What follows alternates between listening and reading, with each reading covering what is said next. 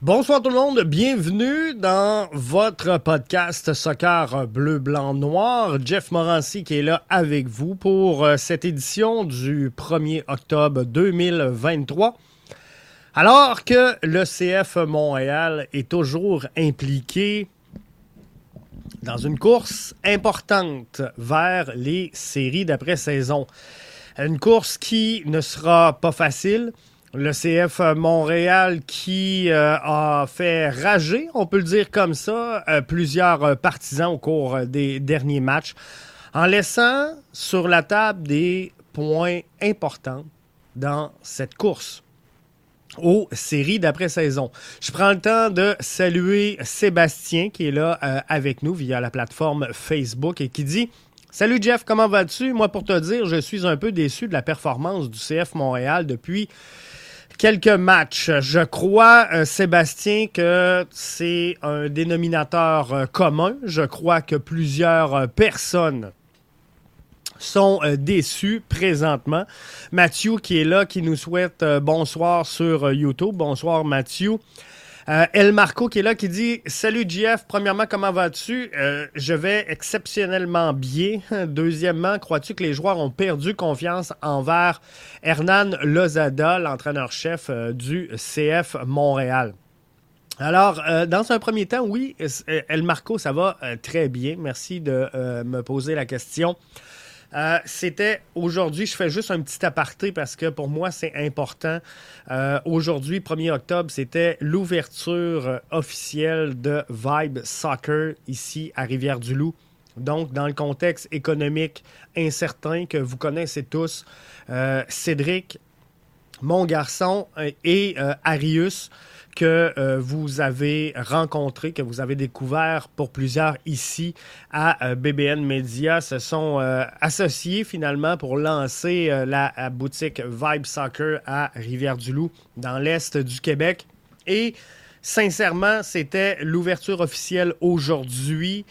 la réponse incroyable du public. Euh, Patrice Bernier qui était là aujourd'hui pour euh, dédicacer son, euh, son livre. Les gars, Stéphane de NF Sport qui était là également pour tout ça. une ouverture remarquée, je pense, qui a fait énormément de bruit dans l'Est du Québec. Et ben, ça, vraiment, c'est très apprécié. Donc, tous ceux qui sont passés par là aujourd'hui, ben, merci de l'avoir fait. Et euh, bon succès donc euh, à euh, Cédric et Arius. Valérie et Mathieu qui s'en vont dans le même sens. Bon succès avec ce magasin. Je vais vous présenter un petit vidéo un petit peu plus tard, pas aujourd'hui, mais on, a pris des photos, on a pris des vidéos, donc je vais vous présenter tout ça un petit peu plus tard cette semaine. Et de toute façon, ben, vous allez voir des balados qui euh, seront produits directement. On va déménager euh, les studios.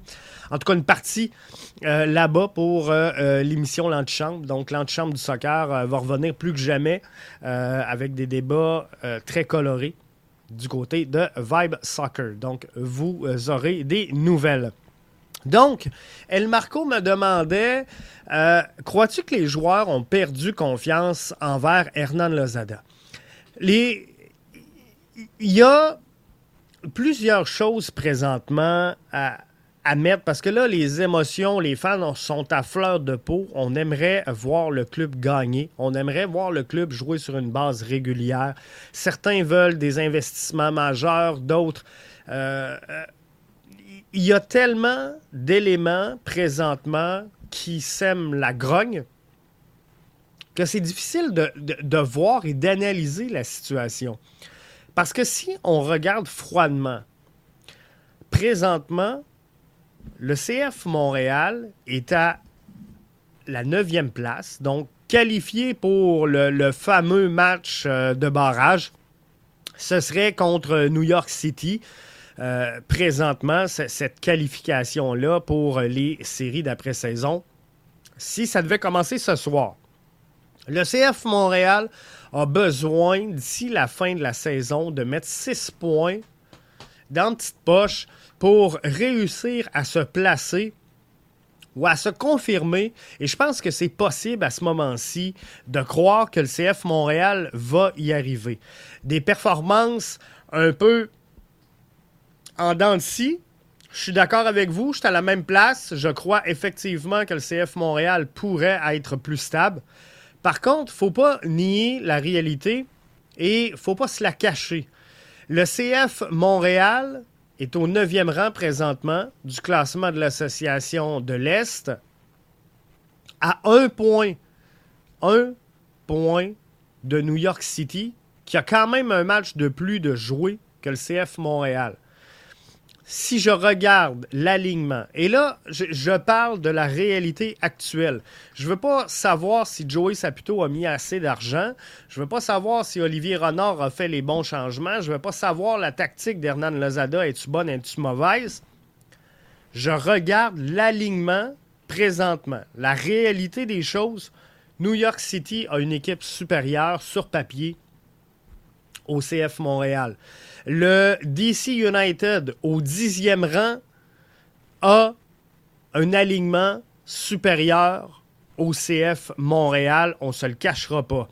Le Chicago Fire possède un alignement supérieur au CF Montréal présentement.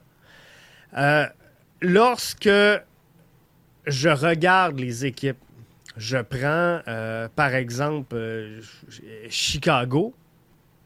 On, tous, en tout cas plusieurs d'entre vous, ont déploré le départ de euh, Camara.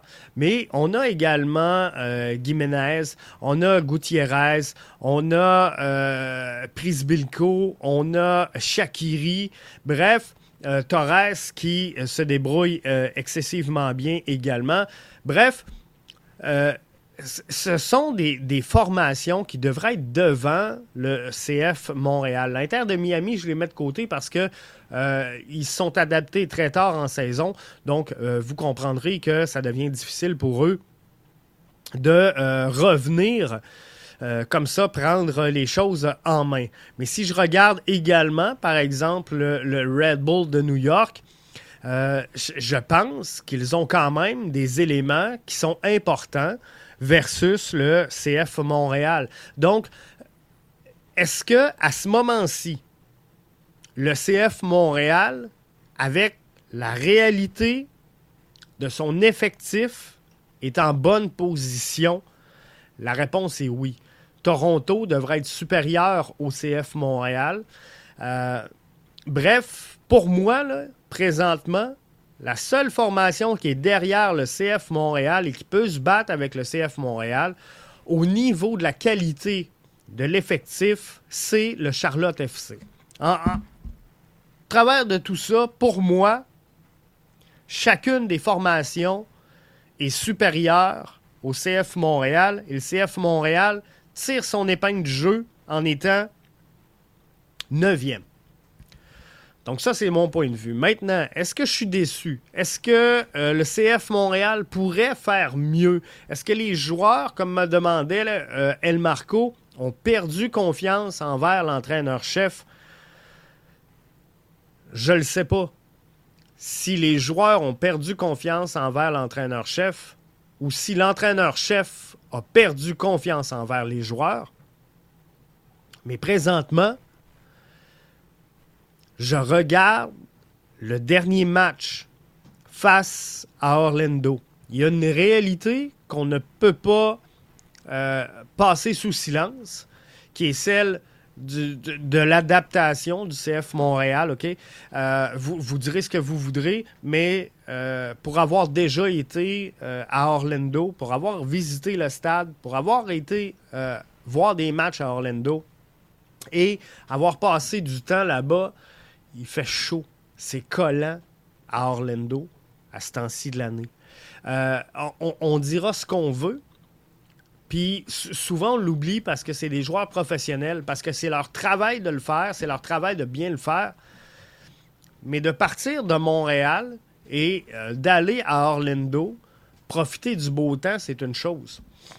De courir 45 minutes, de faire des appels de balles, euh, c'est autre chose. De prendre 15 minutes de pause et de repartir pour un autre 45, c'est autre chose. Fait que ça, quand même, euh, c'est ce qui explique souvent que les équipes ont plus de difficultés à s'imposer sur les territoires ennemis qu'à la maison. Donc, ça, je pense que oui. Euh, Mathieu dit Lozada a perdu une partie du vestiaire, mais je ne sais pas si c'est la majorité. Moi, ce que j'observe, j'ai pas de contact là. Pensez pas que euh, à BBN on est big, on a des entrées partout. on n'est pas là. Ce que moi je sens, ce que moi je ressens, c'est que présentement, il y a un clash entre certains piliers qui devraient être des leaders de cette formation-là et l'entraîneur-chef. Eric dit Lozada n'est pas à blâmer. Euh, et Eric, je te rejoins sur certains points. Je te rejoins pas sur d'autres. Je vous explique. CF Montréal évolue avec un joueur désigné. S'il y a deux joueurs dans cette formation-là, Eric, la saison dernière, qui ont contribué à l'évolution, à l'évolution d'Ismaël Koné, à sa vente, à sa progression, à, sa fulgurante, on, peut le dire comme ça, progression, ben Hernan Lozada doit travailler là-dessus parce que c'est Wanyama et Kai Kamara, selon moi, qui, l'an passé, ont fait progresser euh, Ismaël Koné. Pourquoi cette saison, on n'a pas été capable de le faire avec un Saliba, avec un Bryce Duke, avec, euh, comprenez-vous, je pense qu'on a lâché la serviette sur le côté euh, de Wanyama. Et euh, Cédric dit Lozada est à blâmer, il change la formation à tous les matchs, a aucun principe tactique. le staff de Lozada est un gros clash avec celui qu'avait Wilfrid Nancy. Euh, à Atlanta, c'était la chaleur le problème. Nos joueurs euh, suaient alors que ça semblait facile pour Atlanta. C'est sûr qu'Atlanta, les gens qui viennent de là sont habitués au climat. Viens jouer, part de, euh, Michael, part de Orlando, viens jouer à Montréal à moins 4, moins 5 l'avantage est au Montréalais et non le contraire. Oui, sur le terrain, il va faire froid pour tout le monde, mais CF Montréal va avoir plus de, de, de facilité à évoluer à moins 4 que Orlando, et c'est normal. Donc, il euh, faut, regarder tout ça, il faut prendre ça en, conséquence. Maintenant, la saison dernière, et, là, je veux revenir parce que là, Zada, on, s'entend, comme je vous mentionnais, il fait le travail avec ce qu'il a sous la main. Comprenez-vous? Il n'invente pas des joueurs, il n'invente pas le talent, mais il travaille avec ce qu'il a sous la main. Par contre, l'an passé, sous l'ère Nancy, et euh,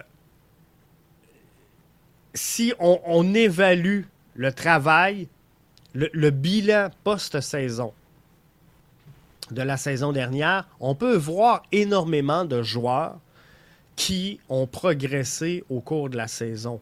Le CF Montréal se targue d'être un club formateur. On veut recruter, former et vendre. Quels joueurs selon vous, je vous pose la question, auditeur, auditrice euh, du euh, podcast, quel joueur au 1er octobre 2023 est meilleur présentement qu'il l'était en février dernier au lancement de la saison? Quel joueur a progressé énormément cette saison? Moi, je pense que on a Mathieu Chouanière qui a explosé à la fin de la saison dernière. Je ne suis pas certain que Mathieu Chouanière a progressé énormément cette saison.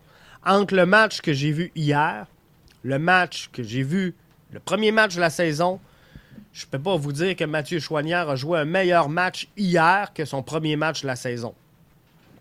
Valérie, il va avec Saliba. Je crois que c'est logique. Je crois que effectivement Saliba semble unanime. Sébastien il va avec Saliba également. C'est un joueur. Euh, El Marco, Sirois et Saliba. c'est des joueurs qui ont progressé effectivement. Donc, est-ce que c'est des joueurs qui ont joué au niveau des Conés? Je vais apprendre Saliba. Est-ce qu'il a connu la marge de progression d'Ismaël Koné? Et Ismaël Koné, on s'entend, là, il va en passer un une fois dans ta carrière, t'en verras pas. Euh, il y a eu quand même des bonnes choses, mais euh, ça s'est stabilisé. Mathieu nous dit Sirois a été bon dès le début, mais il semble régresser un peu. Dans le clan euh, Jonathan Sirois, dans, le dossier Jonathan Sirois, ce que moi je vais vous dire, c'est qu'il s'est imposé. Il s'est imposé grandement cette saison. Et je le sens un petit peu fatigué. Dans les 3-4 derniers matchs, Jonathan Sirois, oui, il nous a sauvé les fesses toute la saison. Il a gardé au-dessus de sa tête. Il a été incroyable. Il a mis des records, je lui enlève pas. Dans les 3-4 derniers matchs, l'observation que j'en fais, c'est que Jonathan Sirois fait des sorties hasardeuses une fois, deux fois par match, ce qu'il ne faisait pas au début de la saison. Est-ce que c'est le temps de donner un match à Pantémis? Souvenez-vous la déclaration de Wilfrid Nancy l'an passé qui jonglait avec ses, gardiens, pardon, et qui est sorti à un moment donné pour dire j'avais mal évalué la, fatigue mentale de mes gardiens de but. Parce que il y a la fatigue physique. C'est beaucoup moins demandant pour un gardien de jouer 90 minutes que de, euh, de demander, par exemple, à un latéraux qui va faire des courses tout le match, de demander un box-to-box tout le match, comprenez que physiquement, c'est moins demandant pour un gardien de but. Mais la charge de travail mental, elle est très importante. Ça se peut que ces rois soient fatigués, mais dans l'ensemble, effectivement, il euh, n'a pas progressé. Maintenant, Olivier Renard n'a pas recruté les bons joueurs pour exécuter le style Lozada. Renard va se débarrasser de la moitié du club ou changer de coach. Il y a tellement d'éléments là-dedans que je veux analyser, euh, Michael. On va essayer de décortiquer tout ça. Euh, n'a pas recruté des joueurs pour exécuter le style Lozada. Faut comprendre une chose, et le directeur sportif, le club, doit doter sa formation d'un style de jeu, d'une signature, d'un visuel, de dire ça, c'est la façon de faire à Montréal. C'est comme ça qu'on joue, c'est comme ça qu'on veut jouer. Et en étant un club formateur, encore plus de dire c'est ça la signature. Maintenant, tu recrutes un entraîneur-chef, il va y avoir des ajustements, c'est normal, parce que chacun va animer le jeu d'une façon différente. Par contre, je pense pas que chaque fois que tu changes d'entraîneur-chef, tu dois modifier tout ton, ton, ton effectif pour s'adapter à l'entraîneur-chef. L'entraîneur-chef doit s'adapter à ce qu'on lui offre comme produit, comme ressource sur le terrain pour y aller avec euh, sa, capacité et la capacité du club. Euh, il a manqué, Eric nous dit, il a manqué tellement d'effectifs cette année. Donnez-lui une chance à Lozada. Et euh, là-dessus, là, je ne veux pas nécessairement mettre le blâme sur Hernan Lozada parce que je vous donne un exemple. Je pense que c'est Eric, justement, tout à l'heure, qui disait euh, il nous manque Herrera. Euh, Eric, justement, disait il, est où présentement Herrera? Il se passe quoi avec lui? C'est un méchant flop cette année. Euh, l'absence de Herrera, et, quand je vous dis qu'on ne peut pas mettre le blâme à 100% sur Hernan Lozada. Je vous l'explique. On a un Zachary Broguillard qui se plaint de son temps de jeu. Hein? Il est sorti puis il a dit Souvenez-vous, là, je me souviens pas à quel moment, mais Zach a dit quand si c'est pas Montréal, va me trouver du temps de jeu ailleurs. Puis je ne veux pas mettre des mots dans sa bouche, là, c'était pas une citation, mais si on résume les propos qu'avait tenus à l'époque Zachary Broguillard, ça sonnait comme un Garde, moi, mon objectif, c'est d'être joueur professionnel et d'avoir des minutes de jeu. Si je les ai pas à Montréal, ben je les aurai ailleurs. Et là, Herrera se blesse, Herrera quitte et Zachary Broguillard se fait offrir la place sur un plateau d'argent. Si ZBG voulait confirmer à son entraîneur-chef qui était capable d'avoir du temps de jeu, de jouer et d'être au niveau. Et dans le passé, il pouvait être frustré, Zachary Broguillard. Parce qu'on aurait dû lui céder la place et on a signé Alistair Johnston au lieu de lui confier les rênes. Alistair Johnston a quitté. Zach s'est dit enfin, j'ai ma place. Pouf, on amène Herrera. Il pouvait avoir de la frustration. Mais ton rôle en tant que joueur professionnel, c'est de confirmer ta valeur et de confirmer tes minutes à chaque présence sur le terrain. Et ça, Zach le fait pas. Et c'est pas la faute d'Hernan Lozada. Et on peut pas reprocher à Lozada de ne pas avoir donné la chance à ZBG de s'affirmer sur le terrain. Donc là, il l'a pas pris. Alors, c'est peut-être un problème d'effectif à ce niveau-là. À ce niveau-là, comprenez-vous? Donc, euh, moi, sincèrement, je pense que ZBG a manqué cette saison une belle façon de, s'affirmer un peu comme l'a fait Mathieu Chouanière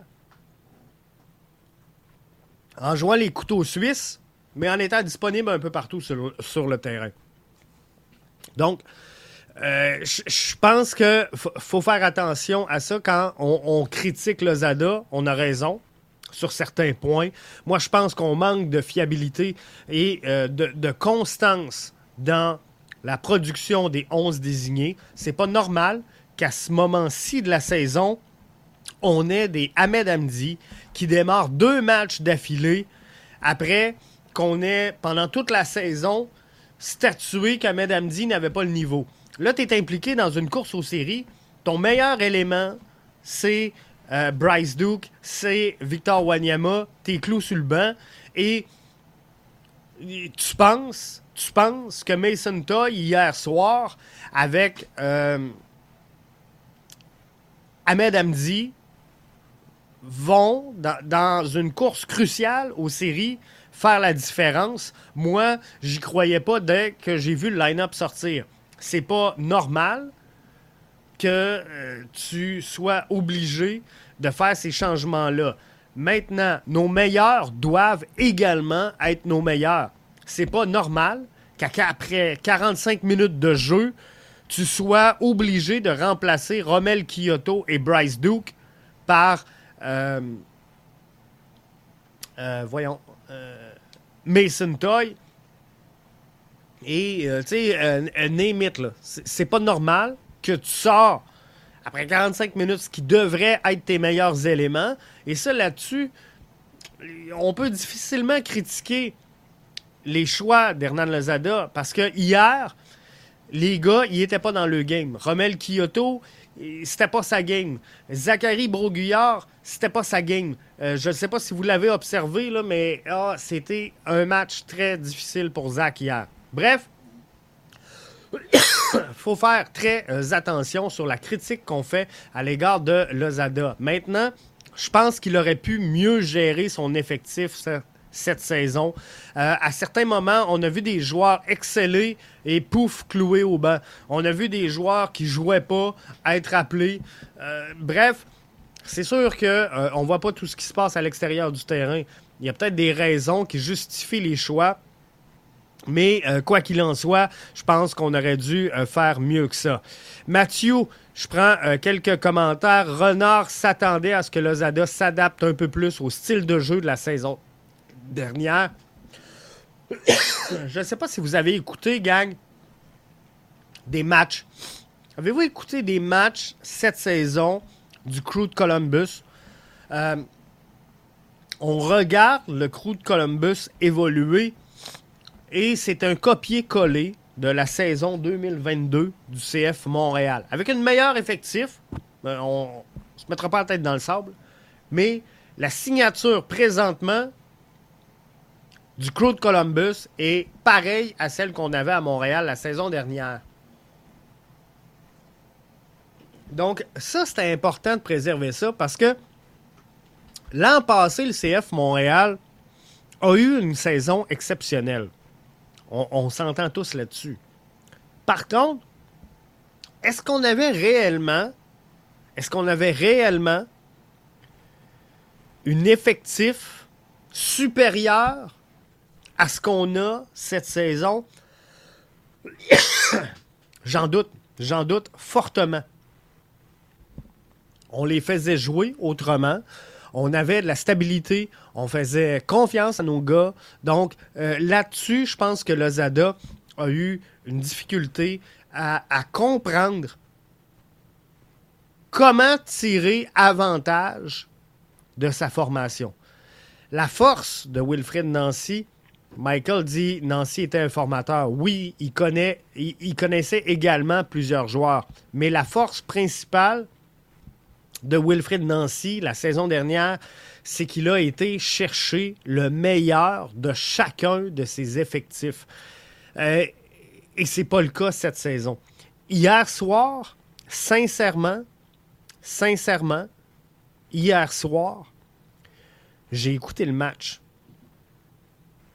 Je n'ai pas vu une formation qui était adossée au pied du mur. J'ai pas vu une formation qui devait à tout prix gagner ce match-là. J'ai pas vu une formation qui a dit les gars, on va mouiller le maillot, on va tout laisser sur ce terrain-là, mais on va sortir d'ici avec trois points, on va sortir d'ici avec un point. Je n'ai jamais senti ça dans la rencontre d'hier. Et ça, c'est un peu le rôle du coach. Donc, quand on dit que le Zada n'a rien à se reprocher. Oui, il a un effectif faible. Possiblement une des plus faibles de l'association de l'Est présentement. Par contre, ce que je vous dis, c'est que si on regarde le classement 2022, le CF Montréal n'avait pas la deuxième meilleure formation de l'association de l'Est l'an passé. Qu'est-ce qui s'est passé entre les deux? Qu'est-ce qui s'est passé? Il s'est passé que l'entraîneur-chef l'an passé, ben, il, a statué que c'était ça l'équipe. Il a statué que c'était avec ça qu'on jouait. Et souvenez-vous, les 11, là, hein, ça bougeait pas souvent. Il y avait rarement une rotation l'an passé. Et cette stabilité-là a, soudé le groupe. Cette stabilité-là cette stabilité a fait que ce groupe-là a avancé et est devenu meilleur soir après soir. Et c'est ce qui fait qu'on a eu cette euh, fin de saison-là. Le Zada qui joue contre lui, ça fait deux clubs qui coachent qui ont vraiment de la misère. Euh, peu, peu importe le parcours de Lozada, peu importe ce qu'il a joué. Puis euh, Lozada peut revenir la saison dernière, prochaine on change deux, trois joueurs dans l'effectif et connaître du succès. Je ne suis pas. Certain que le coach a à ce point-là une incidence directe sur le résultat final d'un match. Tu sais, oui, mais non. Donc, euh, je pense que Lozada n'a tout simplement pas le bon fit pour aller avec la formation du CF Montréal. À mon idée, le, style de jeu qu'il préconise, cette fameuse verticalité-là, là, puis ce, rapidement vers l'avant, c'est pas à l'avantage du CF Montréal. Le CF Montréal a une équipe jeune, a une équipe faible, a une équipe en apprentissage, en progression. Donc, qu'est-ce que tu fais dans ce temps-là? Tu construis de l'arrière vers l'avant. Tu cherches des trous, tu cherches des failles, tu cherches la passe facile, le jeu court, le plus de touches de balle possible pour garder le ballon. Si tu veux marquer un but, je vous apprends rien. Si tu veux marquer un but au soccer, faut que tu ailles le ballon. Le ballon doit être dans tes pieds. Première règle pour marquer un but. Donc, si tu veux progresser, avancer, alors que techniquement, l'équipe en face de toi est meilleure et presque toutes les équipes en avant du CF Montréal sont meilleures, on se le cachera pas. Mais tu fais quoi? Tu balances de gauche à droite, tu reviens, tu avances. Oh, tu bouges les lignes et lorsqu'il y a une faille, tu rentres dedans, tu es opportuniste. L'avantage du CF Montréal la saison dernière, ils ont été opportunistes. Cette année, zéro. Et une barre. Je prends quelques commentaires parce que je suis en retard. Et euh, ça va vite. Moi, je pense que c'est juste mon opinion. On en parlait au début de la saison. Je pense que le Zada est trop dur durant les entraînements. Et euh, les joueurs sont brûlés. Quand les matchs arrivent, les gars sont déjà brûlés, sont déjà fatigués. Euh, je sais que c'est des joueurs professionnels, mais c'est surtout des êtres humains.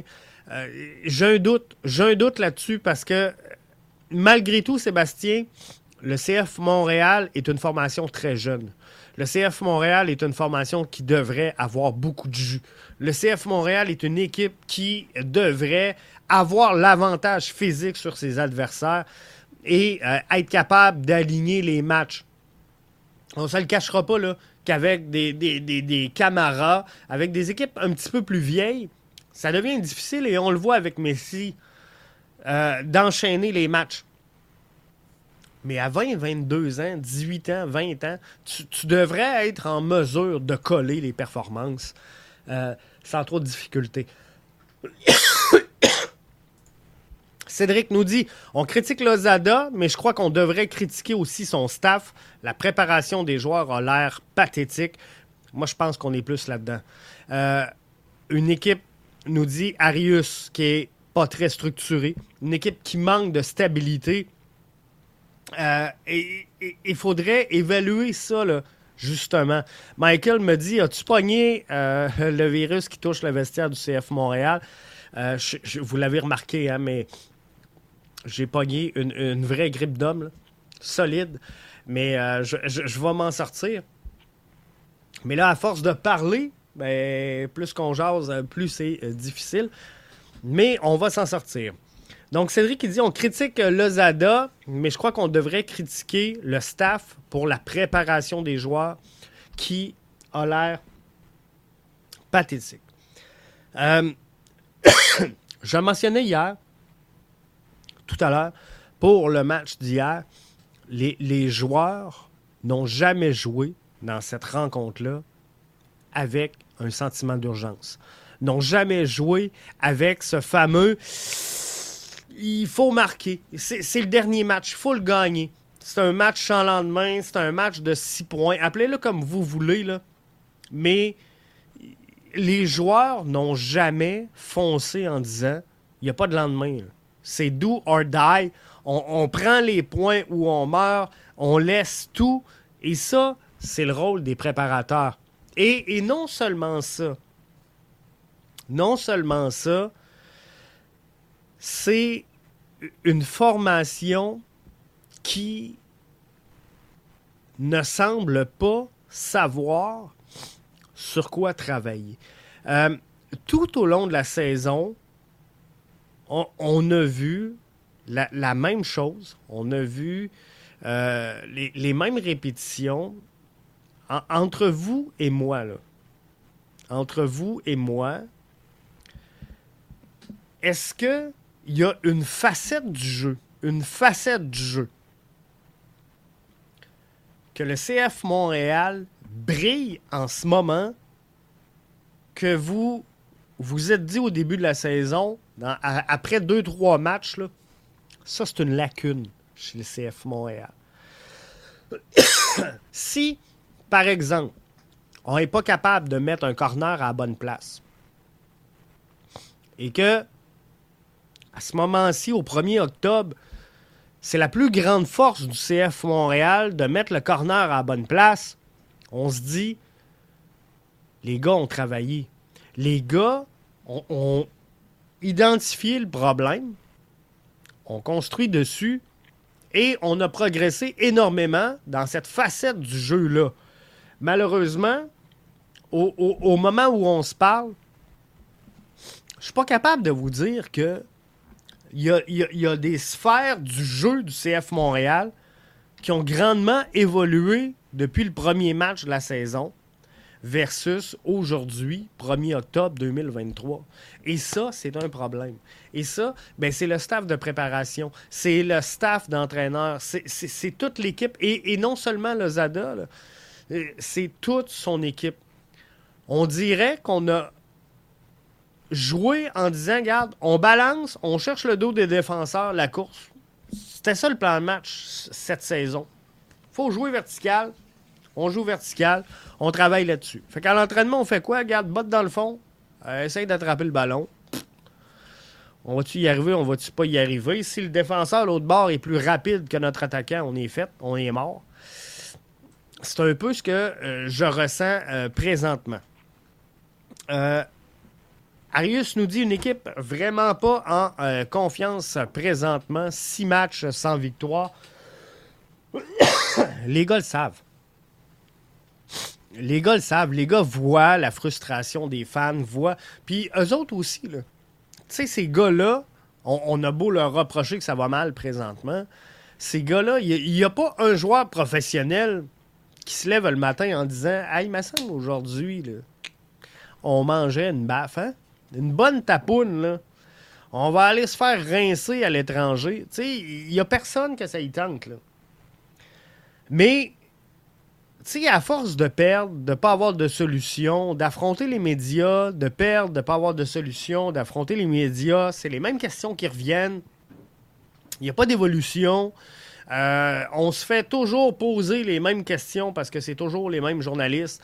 Euh, puis on n'a rien qu'un angle d'attaque. Puis, euh, mais tout ça fait en sorte que ce club-là n'a malheureusement pas évolué. Et, c'est ça le problème présentement.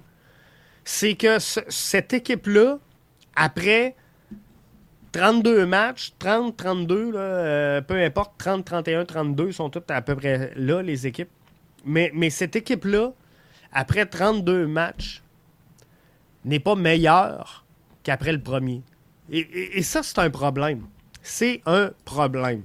Michael nous dit le club perd trop d'argent sur des flops. Que ce soit Mason Toy, que ce soit Shinonzo Fort, Sunusi Ibrahim, Lassi Lapalainen, un grand ménage s'impose. Faut pas oublier une chose. Premièrement, Olivier Renard travaille avec le budget qui lui est alloué. Ça, c'est euh, première des, choses. Là. On travaille avec le budget qu'on a. T'as pas le choix. Donc, je peux pas blâmer Olivier Renard pour ce qui se passe présentement. Maintenant, est-ce qu'il aurait pu bouger sur certains cas? Euh, il n'y aura jamais un directeur sportif qui va réaliser 100% de coups de circuit. Donc, d'aller chercher des euh, Ismaël Koné, d'aller chercher des, des, des, des, Georgi Mihailovic, ça n'arrivera pas à 100% des cas. Georgi Mihailovic euh, a évolué, on l'a revendu, il va pas si bien que ça présentement, mais quoi qu'il en soit, euh, on était capable de le mettre dans les bonnes dispositions. Et c'est peut-être ce qu'on n'a pas fait avec les autres joueurs. C'est peut-être ce qu'on n'a pas fait en, encadrant certains joueurs. On a, euh, je prends Sunusi Ibrahim qui a explosé dans tous les matchs du championnat canadien. Est-ce que l'avantage aurait été de l'envoyer en CPL? Est-ce qu'on aurait pu lui dire va torcher euh, la CPL et ensuite reviens-nous meilleur? Regardez l'évolution présentement de Rida Zouir, c'est assez incroyable avec San Antonio. Euh, il progresse très bien. Peut-être que Sunusi n'avait pas d'intérêt. Peut-être qu'il ne voulait pas. Peut-être qu'on en avait besoin parce qu'il fallait remplir des maillots. Mais peu importe la raison, ben, on a nuit à son développement parce que lui fait partie des joueurs qui ne sont pas meilleurs aujourd'hui qu'ils l'étaient au début de la saison. Mais à partir du moment où tu effectues ces acquisitions-là, c'est facile de dire qu'il faut entrer des joueurs. Mais pour entrer des joueurs, il faut que tu aies de la place. Et euh, pour avoir de la place, il ben, faut que tu en sortes. Parce que là, le CF Montréal a une feuille chargée. Et quand je regarde euh, Mason Toy, quand je regarde Shinonzo Ofar, quand je regarde Sunusi Ibrahim, Lassi Lapalainen, et, et je pourrais en nommer d'autres. Mais quelle équipe, ne serait-ce qu'en MLS, je vous parle même pas d'à travers le globe, mais quelle équipe en MLS pourrait être intéressée à soulager, parce que ça serait un soulagement, à soulager le CF Montréal de ces joueurs-là? La réalité, c'est qu'à partir du moment où tu les signes, où ce sont des bons prospects, ce sont des bons candidats, mais pour une raison X, ils ne se développent pas. Que ce soit un conflit d'entraîneurs, que ce soit euh, euh, une incapacité à élever son niveau de jeu, Sunusi Ibrahim, vous l'avez vu jouer en championnat canadien et, il obtient de très bonnes performances. Et lorsque Olivier Renard fait l'analyse de Sunusi Ibrahim, il ne joue pas en MLS. Donc, s'il joue dans un, euh, calibre semblable à la CPL, tu te dis, ce joueur-là, je le veux dans mon club. Il marque deux buts par match, Hein? Vous, l'avez vu, là, il allait très bien Sunusi en championnat canadien. Donc, faut pas oublier le, point de départ de ces jeunes-là, de ces joueurs-là. Donc, Sunusi, si lorsque Olivier Renard va voir ses matchs, va le rencontrer, ben, il performe comme il a performé lors des matchs des championnats canadiens. Signe en haut, signe en bas, pèse fort, tu t'en viens à Montréal, c'est normal. Mais à partir du moment où le gars n'est pas capable de passer la step CPL à MLS, ben, tu pouvais pas le savoir. Et il y a des joueurs qui le feront jamais ce saut-là. Mais tant que tu l'as pas essayé, euh, tu es pris avec. Mais là, tu l'as essayé, tu es pris avec. Donc, tu, peux pas leur départir parce que présentement, toi, tu payes fort, tu dis, OK, Sunusi, il y a de l'avenir. Finalement, il n'y en a pas essaie de leur donner qui payerait un demi-million présentement pour aligner dans sa formation un Sunusi Ibrahim? N'a pas. Donc, tu n'as pas le choix. Euh, oui, le ménage s'impose, mais le ménage n'est pas si facile que ça à faire. C'est euh, le point que je vais amener. Arius nous dit au début de l'année, on a présenté Lozada comme un entraîneur-formateur. Euh, je suis pas certain. Moi, je pense que le Zada, malheureusement, a un, style de jeu, euh, Arius. Il a une animation et il s'en tient à ça. Il faut qu'il ait les éléments pour faire son animation. Donc, il, peut être formateur si tu es capable de jouer son modèle de jeu. Moi, l'observation, l'analyse que j'en fais, c'est ça. Si tu es capable de jouer le style de Lozada, il va te former. Il va te faire grandir. Et si tu lui donnes des victoires, ben, tu, vas être là. Puis il faut que tu lui donnes des points. Mais sinon, tu vas être dans le doghouse. C'est l'impression que, ça me dégage présentement quand j'analyse les performances du CF Montréal. Et c'est pas normal qu'un entraîneur change aussi souvent son 11 de départ. Euh, rendu à ce moment-ci de la saison. Au début de la saison, tu évalues ton effectif. Et non seulement ça, faut tenir en compte qu'il y a une période d'adaptation. Hernan Lozada arrive. Donc, tu une 10-12 matchs en début de saison où l'entraîneur-chef doit prendre le pouls de sa formation. Donc, que le 11 change en début de saison, les 10-12 premiers matchs, j'ai zéro problème avec ça. Tu évalues qui va te faire gagner, qui va te créer les bons duos, qui va faire des flamèches avec qui. Après 31 matchs, ça marche pas. Ça marche pas. Tu avais 10-12 matchs pour le faire. Après ça, stabilise ton équipe. Et euh, tu vas à guerre avec ça. C'est ça ou rien. Tu changes ton 11 s'il y a une blessure, si tu dois faire une rotation, un calendrier serré. Mais sinon, ton 11, c'est ton équipe après maximum 12 matchs. Entre 10 et 12 euh, rencontres, on devrait avoir statué ça. Donc, moi, ce que je pense, c'est que le Zada, présentement, c'est, garde, moi, je mets l'équipe qui va m'amener les trois points et euh, ce que je pense. Donc, si t'es pas bon ou l'analyse que je fais me fait pas gagner, euh, just too bad, j'en mets un autre. Puis s'il est pas bon ce match-là, ben je le sors puis j'en rentre un autre. Mais, comment voulez-vous Comment voulez-vous que les gars créent une chimie? Comment voulez-vous que les gars sentent en confiance, grandissent? Et c'est des jeunes joueurs, là, le CF Montréal. C'est pas des joueurs d'expérience, pas des joueurs qui ont énormément d'années MLS derrière la cravate. Donc, ce que tu dois faire, c'est recadrer tes joueurs. Donc, pour moi, un exemple de formation intéressante cette saison, c'est Nathan Saliba, qu'on a vu énormément au début de la saison, qu'on a sorti complètement et qu'on a ramené et qui a grandi depuis.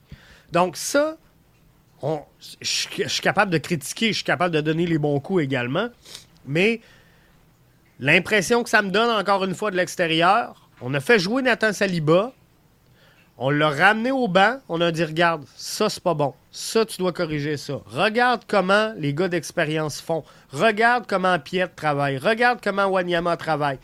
Euh, apprends de tout ça. Observe de sur le banc. Et là, bon, travaille fort à l'entraînement. T'es prêt? On te relance dans le bain. Il a jamais ressorti le jeune. Il a jamais ressorti du terrain. Mais cette confiance-là, ben, tu dois la donner à Sunusi tu dois la donner à Hautfort, tu dois la donner à Hamdi, peu importe c'est qui ton homme, mais celui que tu désignes, tu dois lui donner cette confiance-là. Il y en a plein qui me disent, puis qui me ramènent sur le nez, puis c'est correct, vous avez le droit de le faire, là. Je dors très bien la nuit, faites-vous-en pas. Mais il y en a plein qui me disent, Jeff, tu t'es planté en sacrament avec Bryce Duke. Tu nous as dit que Duke serait meilleur que Georgi Mihailovic au 1er octobre 2023, je crois encore que Bryce Duke peut être meilleur que Georgi Mihailovic. Et, regardez la saison de Mihailovic. Euh, arrêtez de voir juste qu'est-ce qu'il a fait au CF Montréal pendant une demi-saison, mais évaluez ce qu'il a fait et, et regardez Bryce Duke. Mais ce gars-là, si tu le mets constant, si tu le mets sur le banc, si tu le mets sur le jeu, tu le mets sur le banc, tu le mets sur le jeu, tu le mets sur le banc, tu le mets à gauche, tu le mets à droite, tu le mets au milieu, tu le mets. Comment veux-tu que le gars se développe? Tu le mets avec Aufort, tu le mets avec Sunusi, tu le mets avec Amdi, tu le mets avec Lassie, tu le mets avec Lasseter, tu le mets avec Herrera, tu le mets avec Zach, et tu dis Il est donc bien pas constant, le jeune. Il est donc bien pas constant. Mais le, numéro 10, là, on a tellement dit cette saison, il n'y a personne, il y a personne qui a pris le lead de numéro 10. Mais trouvez-moi un joueur, un joueur cette saison qui a pu prendre 10 départs en ligne avec des, des, coéquipiers pareils, puis dire, OK, on construit avec ça. C'est jamais arrivé. C'est jamais arrivé plus que trois matchs. Je, vous le dis, cherchez, là. C'est jamais arrivé plus que trois matchs. Mais si tu dis à Bryce Duke, regarde, tu vas jouer à soir avec Kyoto, puis Kyoto, il faut que tu envoies ça dans la course. Puis le lendemain, tu dis, garde là, samedi, là, tu vas jouer avec Aufort, mais arrête de pousser ça dans la course, là. Va sur le côté, longe, puis tire dans les airs. Aufort, il est grand, il va le prendre la tête. Puis là, après ça, tu le vas le mettre avec la scie, puis là, tu vas dire, fais attention, il y a juste un pied gauche. Fait que décale un peu sur la droite, puis sais, arrête de pousser des ballons en hauteur, arrête de pousser dans le cas. Ça marche pas. Ça marche pas. Tu peux, peux pas gérer comme ça. Donc, ce manque de stabilité-là au sein de l'effectif, ben, c'est l'explication des résultats aujourd'hui. Eric nous dit tu as tellement raison, Jeff. Combien de joueurs, honnêtement, sont en MLS parce qu'ils jouent à Montréal? Pensez-y, personne pourrait se faire une place ailleurs en MLS. Mais, tu sais, les meilleurs joueurs, on les vend. Et un, des problèmes majeurs est, là. Puis moi, que le CF Montréal soit un club formateur, euh, j'ai jamais eu de problème avec ça. J'en aurai jamais. Mais aie le pouvoir de tes ambitions. Investis à la hauteur de tes ambitions. Moi, il n'y a personne qui va venir me faire pleurer ici à soir en me disant Ah, pauvre Joey, Joey, il a perdu 20 millions. Il, a perdu 20 millions parce qu'il a voulu perdre 20 millions. Entre vous et moi, là, sincèrement, si aujourd'hui, Joey Saputo perd 20 millions par saison avec cette formation-là, c'est parce qu'il a pris les décisions qui ont conduit à une perte de 20 millions. Donc, arrêtez de me dire, ouais, mais là, faut qu'il stabilise. Non, non, non, non, non. Si tu veux être un club formateur, fine tu joues dans la des Grands. Tu joues dans la cour des grands. Investis à la hauteur de la cour des grands. Mais le CF Montréal aujourd'hui peut être un club formateur, mais rajoute à Victor Wanyama, qui est ton seul et unique DP, rajoute Thiago Almada, qui est jeune, rajoute Ricky Puig, qui est jeune, et euh, ben là, tu as un club formateur, tu as deux jeunes que tu vas former, que tu vas vendre à haut rendement, qui vont faire exploser ta caisse. Tu vas être un club formateur. Tu vas être un club formateur. Deux jeunes joueurs. Comprends-tu? Donc, mais là, si tu veux être un club formateur, mais un club formateur de pauvres, euh, ça va donner des résultats de pauvres. Comprenez-vous? Donc, faut que tu investisses à la hauteur de ce que tu veux. Euh, donc, présentement, Olivier Renard, regarde, il a les deux mains comme ça. Là. Parce que pensez pas qu'Olivier Renard, il les voit pas passer, les Thiago Almada. Pensez pas qu'il voit pas les Ricky Puig, là, puis qu'il tripe sur euh, euh, un gars caché dans le fond de, de Tombouctou. Là. non, c'est pas ça. C'est pas ça la réalité. La réalité, c'est qu'il n'y a pas plus de moyens que d'aller chercher ce joueur-là. Qui a besoin, pour une raison ou une autre, d'une plateforme, d'un tremplin, d'une visibilité. Ça sert bien le CF Montréal, ça sert bien le joueur, on a un commun accord on s'en va là. Mais, présentement, le seul. Tu sais, au niveau des pertes, moi, il n'y a, personne qui euh, va me faire pleurer sur le sort du CF Montréal. Michael nous dit Jeff, et on va terminer avec ça. Je pensais faire une demi-heure, on arrive sur l'heure. Penses-tu qu'avec le même groupe en 2024, les résultats seront meilleurs? Le club risque de ne même pas remplacer euh, Rommel Kyoto. Là, à, un moment donné, sincèrement, il y aura euh, un, il va y avoir un renouveau. Peu importe, là, je comprends que tout le monde voit là, qu'on vend des joueurs puis on les remplace pas. La réalité, c'est qu'il y a quand même des gros contrats en cours présentement chez le CF Montréal qui devront être remplacés. Et oui, ils seront remplacés. Peut-être pas par plus gros montants, mais je pense qu'au montant qui sont investis présentement, on peut avoir un meilleur retour sur ces investissements-là. Donc, sincèrement, euh, je pense pas qu'on va avoir le même groupe en 2024. Euh, peu importe ce qui risque d'arriver, je pense pas qu'on va avoir le même groupe en 2024. Maintenant, est-ce qu'on peut connaître du succès en 2024? La réponse est oui, mais à ce moment-ci, il y a trop de facteurs à régler avant de savoir qu'est-ce qu'on va avoir comme saison 2024. Euh, Est-ce qu'un Thiago Almada, bonne question Valérie, voudrait vraiment venir à Montréal aussi? Donc là, tu le, phénomène du pouvoir, du pouvoir d'attraction d'un club.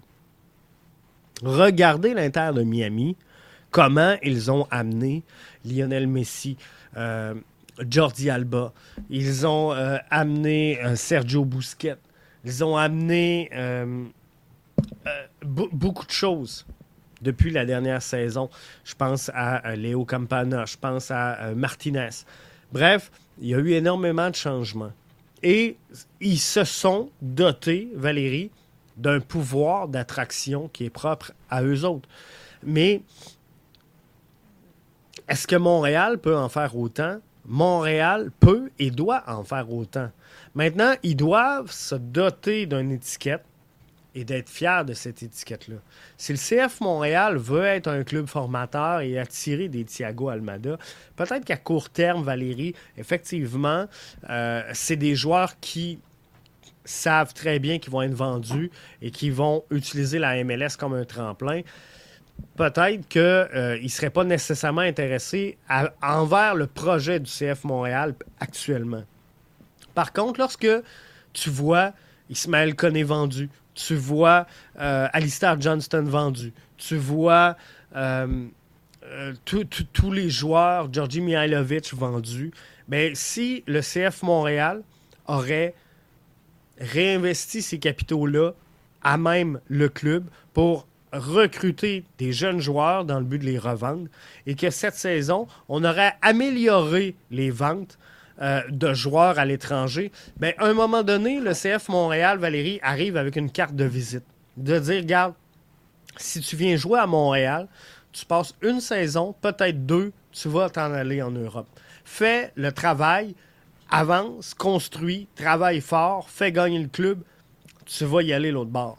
Parce que Montréal, c'est leur force. Et on aurait pu utiliser ce, mouvement-là de fond, ce momentum-là, pour aller dans cette direction-là.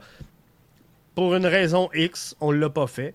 Et ben ça, ça se passe dans le bureau du CA, puis c'est pas à nous autres de, décider comment Joey Saputo va dépenser son argent.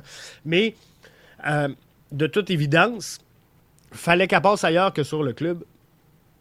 Mais c'est ça qui mine présentement cette capacité-là à cette formation d'avoir du pouvoir d'attraction. Parce que là, présentement, euh, on veut être un club formateur, mais là, tu es pogné avec un, centre Nutrilait qui est.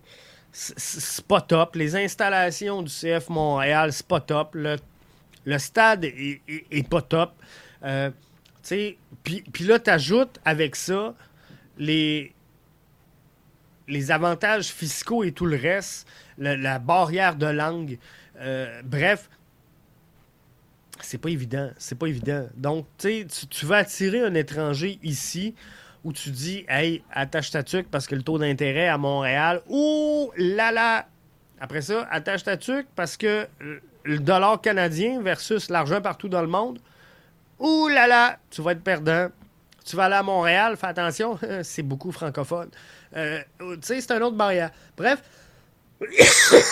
Tout ça fait en sorte que c'est difficile. Je ne veux pas dire que Montréal part avec deux prises parce que euh, les résultats vont faire en sorte que Montréal va outrepasser euh, toutes ces sphères-là. Et à partir du moment où ils vont avoir des résultats sur une base constante.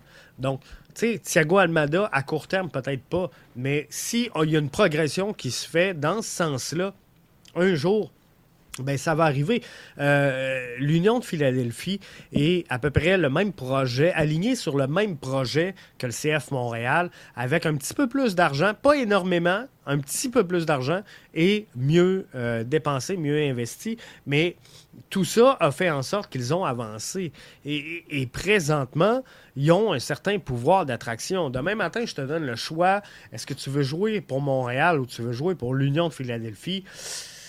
Je pense que l'Union a l'avantage. Si on regarde là, juste club pour club, je pense que euh, l'Union est, plus attractif que le CF Montréal. Mais pourquoi? Ça a pris sept ans avant que l'Union se bâtisse, avant que l'Union se construise, avant que l'Union arrive là. Et c'était le modèle à copier-coller un peu, si on veut, du côté du CF Montréal et on ne l'a pas fait. Donc, euh, ben là, on est pris un peu avec tout ça. Mais ceci étant, 1er octobre, le CF Montréal est toujours, malgré tout ce qu'on a décrié ici ce soir. Et moi, c'est ça que je veux que vous reteniez. Malgré tout ce qu'on on, s'est vidé le cœur, là, tout le monde ensemble, mais malgré tout ça, le CF Montréal est encore bien vivant a encore les deux mains sur le volant. Le CF Montréal gagne ses deux matchs à domicile et le CF Montréal sera des séries d'après-saison. Est-ce que vous allez être déçu si le CF Montréal n'est pas des séries? Moi, personnellement, le CF Montréal et, et je suis un gagnant dans l'âme. Le CF Montréal n'a pas le club pour aller au championnat. Pour moi, le CF Montréal n'a pas l'équipe présentement pour gagner la Coupe MLS. Ils l'avaient l'an passé, ils l'ont pas cette année. Mais je, ne vois pas l'intérêt d'aller jouer les séries si tu dis dans aucun de mes scénarios dans ma tête, c'est possible que le CF Montréal aille au bout de tout ça. Comprenez-vous? L'an passé, c'est possible parce que le CF Montréal sort très haut. Là, tu dis, il peut avoir des matchs favorables dans les autres matchs qui vont avantager le CF Montréal. Le CF Montréal a l'avantage d'être à la maison. Là, cette année, le CF Montréal va jouer sur la route tout au long des playoffs. C'est, c'est- et, on connaît la capacité d'aller gagner des matchs à l'étranger du CF Montréal cette saison. Fait que, euh, c'est- quoi que ça va représenter? C'est quoi les chances de voir le CF Montréal aller aussi loin? Parce que, euh, tu sais, si tu veux gagner, Là, c'est pas un match qu'il faut que tu gagnes sa route. C'est c'est 3, 4, 5 matchs qu'il va falloir aller gagner sur les terrains ennemis, en ligne, sans perdre un, alors qu'on n'a jamais clenché deux victoires cette saison. Je, je sais pas. Fait que rendu là, ça vaut-il la peine de se lancer dans la course aux séries, faire à croire à tout le monde qu'on est bon? Tu sais, Mathieu nous dit, garde, sans playoff, moi je serais déçu pour les joueurs. Mais c'est sûr, c'est le fun de dire, on s'est qualifié, mais on n'a pas été jusqu'au bout. Mais, euh, pour le fan, je vais l'appeler le, le, civique, pour le civique, qui est pas si fan que ça du CF Montréal, qui suit ça un peu. Tu nous autres, on est un peu décrinqués, là. Euh, à être là un dimanche soir pendant une heure et quart à se parler du CF Montréal, je ne sais pas si c'est de l'équilibre, mais euh, tout ça pour vous dire que, tu sais, monsieur et madame tout le monde qui voient le CF rentrer dans une série, pour eux autres, on s'en va au trophée. la course vers le trophée, puis ils vont être déçus, mais qu'on parle le premier match. Mais c'est quoi les chances d'aller jusqu'au bout? Fait que rendu là, vas-y pas, puis tu dis à tout le monde, regarde, euh, on a été mauvais cette année, euh, mauvaise année, ça arrive. Et les gens vont être là la saison dernière, prochaine. David euh, Eras Ferreira, qui est là avec nous sur euh, Facebook, nous dit Mais qu'est-ce qui se passe avec cette équipe-là, Jeff? Il y aura beaucoup de questions à se poser sur l'éthique, sur le manque de classe. Euh, on était à deux points de la septième place et tout d'un coup, on, parle comme si on devrait finir la saison en se faisant écraser. Tu sais, c'est ça, c'est ça le problème. On est très. Les fans, pour vrai, là, pour vrai, à Montréal, les fans sont très durs. Les, les médias sont durs. Et, euh, tu sais, on se demande pourquoi le CF Montréal sort pas dans les médias, mais le, trois quarts des médias euh, frappent sur le CF Montréal constamment. Euh, c'est rarement. On, livre rarement de l'information positive sur ce club-là. Donc, tu sais, de l'extérieur, le, CF Montréal est très dur à aimer. Tu sais, je vous le dis. Et dans plein d'analyses qu'on a fait cette saison, euh, tu sais, c'était très moyen. Mais euh, je ne sais pas comment l'expliquer, mais tout autour qui est hors du CF Montréal est meilleur que ce que le fait le CF Montréal. Je ne sais pas pourquoi. Ça a toujours été comme ça. Puis tout le monde est meilleur que nous. Puis tout le monde fait mieux que nous. Puis tout le monde travaille mieux que nous. Puis tout le monde a des meilleures idées. Mais euh, je comprends pas. Puis chaque fois qu'on vous donne un, un, anan, ben ça marche pas. Puis c'est pas bon. Puis on l'oublie. Puis c'est pas grave. Puis euh, euh, ça devait être fait comme ça. Mais tu sais, le CF Montréal, cette année, a progressé énormément en tant qu'organisation. Puis peut-être pas, là, là, j'oublie le terrain, là, mais tu sais, les gens l'an passé disaient Ah, c'est dégueulasse aller au CF Montréal. C'est, tu sais, euh, c'est. euh, il y a un restaurant, il n'y a pas de concession, il n'y a pas rien. Là, ils en ont mis cette année, mais tu sais, il n'y a personne qui a pris le temps de dire Hey, on va souligner ça. On va faire montrer l'effervescence parce que les gens ont compris. Mais là, on a refait le maillot, puis encore une fois, c'était de la merde. Puis pourquoi qu'on l'a pas au jour 1, puis pourquoi on l'a là, puis euh, pourquoi qu'on l'a pas fait avant, puis pourquoi qu'on l'a pas fait ci. Mais il y, a tout le temps quelque chose qui marche pas. Peu importe la décision que le CF Montréal prend, on va être tout le temps, garde, une liste ça de long en, attente pour critiquer le « Ouais, mais ça... Euh, » Ça, là vous avez pas idée à quel point ça me pue au nez. Mais, euh, tu sais, c'est plate, c'est plate, c'est plate, mais le CF Montréal doit faire abstraction de tout ça et doit commencer à avancer c'est Arius, il dit, puis c'est peut-être vrai, il dit c'est la mentalité au Québec, c'est la même chose avec le Canadien. tu vas le vivre bientôt, Arius. C'est la même chose avec euh, les hommes d'affaires, c'est la même chose. Euh, tu sais, on, le voit. Hein. Euh, moi, vous le savez, là, c'est pas une surprise pour personne. Je, suis en business, puis je change de char, puis c'est sûr que mes clients vont me dire que les prix vont augmenter. C'est sûr que je vais en vacances, puis sais, il y a mille et une spéculations, puis je m'en vais à telle place, puis je fais telle affaire, puis c'est toujours comme ça. Mais c'est vrai que c'est peut-être pas unique au CF Montréal, mais c'est dans l'environnement. En tant qu'abonné, je suis attristé, ça plutôt doit faire le ménage, mais ça, David, par exemple, euh, sincèrement, je suis avec toi. Euh, Joey Saputo doit, euh, si ça y tente plus, doit passer le flambeau, puis j'enlèverai jamais jamais, jamais, jamais ce que Joey a fait pour le soccer au Québec. C'est un pilier important de l'histoire du soccer à Montréal.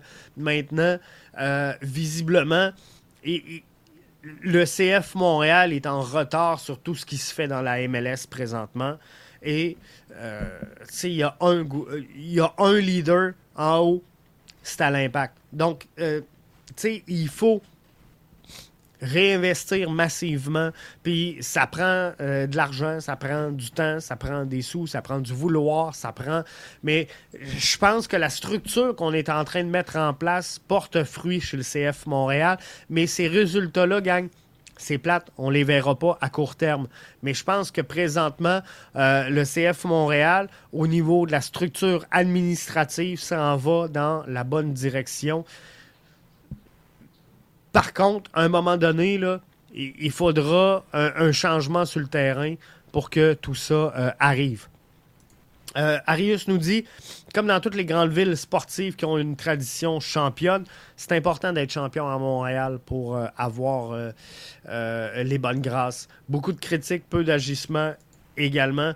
Arius nous dit Jeff, les fans doivent oublier que c'est pas la E-League ou la USL, euh, c'est la MLS. C'est vraiment ça.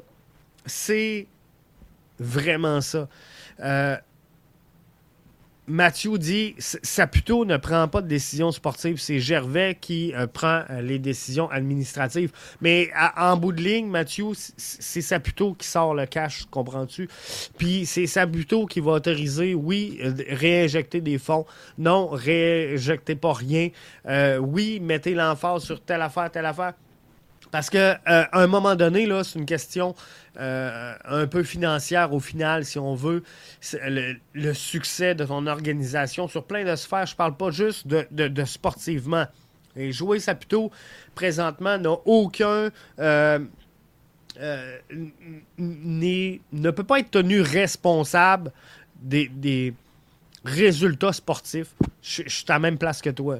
Joey Saputo ne, ne, va pas kicker des ballons, ne va pas prendre des matchs et euh, n'a jamais dit à euh, Olivier Renard, regarde, tu me signes un tel, tu me signes un tel, lui tu le prends, lui tu le prends pas, lui, euh, tu sais, c'est pas de même que ça marche.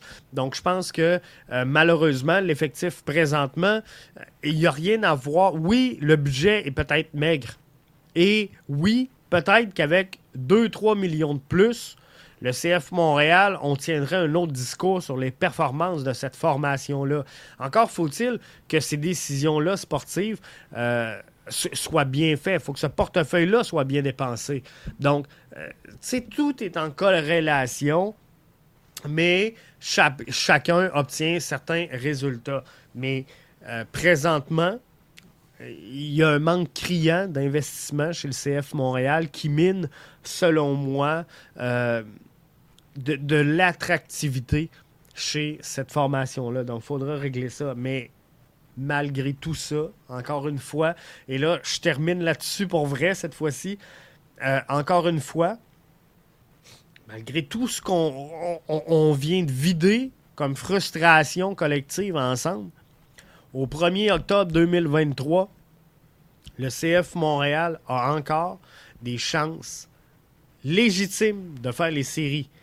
Les gars ont encore les deux mains sur le volant. On gagne les deux matchs à la maison. On est des séries. Malgré la plus faible masse, malgré que Saputo ne met pas une crise de scène, malgré que Olivier Renard ne signe pas les bons joueurs, malgré que Lozada ne s'entend pas avec ses joueurs, euh, malgré que, donc, on a le coach qui est pourri, les gars qui veulent pas jouer, l'équipe de thérapeutes, c'est de la merde. Joey Saputo met pas une crise de scène. Les autres, on sait pas à quoi qui sert. Mais malgré tout ça, gang, malgré tout ça, on est en neuvième place. Il y a des équipes qui font toutes meilleures que nous autres, qui sont en bas de nous autres. Et deux victoires. Puis on se parle pour des podcasts en série d'après-saison. C'est merveilleux le soccer. Arius me dit souvent, Jeff, quand l'arbitre siffle, le ballon est rond pour tout le monde. Donc c'est vraiment ça. Le CF Montréal a une bonne formation à la maison. On espère qu'ils vont aller chercher ces deux matchs-là. Valérie dit ils vont gagner le 7 parce que le 7, je serai au stade. On le souhaite. On le souhaite. On, souhaite avoir ces deux victoires-là. Il reste très peu de matchs. Il faut mettre deux victoires dans la petite poche, puis on est en série. Personne pourra nous sortir de là, malgré, malgré tous les défauts de la planète que ce club-là possède. Là-dessus, gang, je vous souhaite une excellente fin de soirée, une bonne semaine. Suivez les réseaux sociaux. On se reparle bientôt pour un autre podcast. Comme disait Mathieu, un bon show thérapeutique. Je pense que c'était ça. Merci d'avoir été des nôtres et bonne fin de soirée.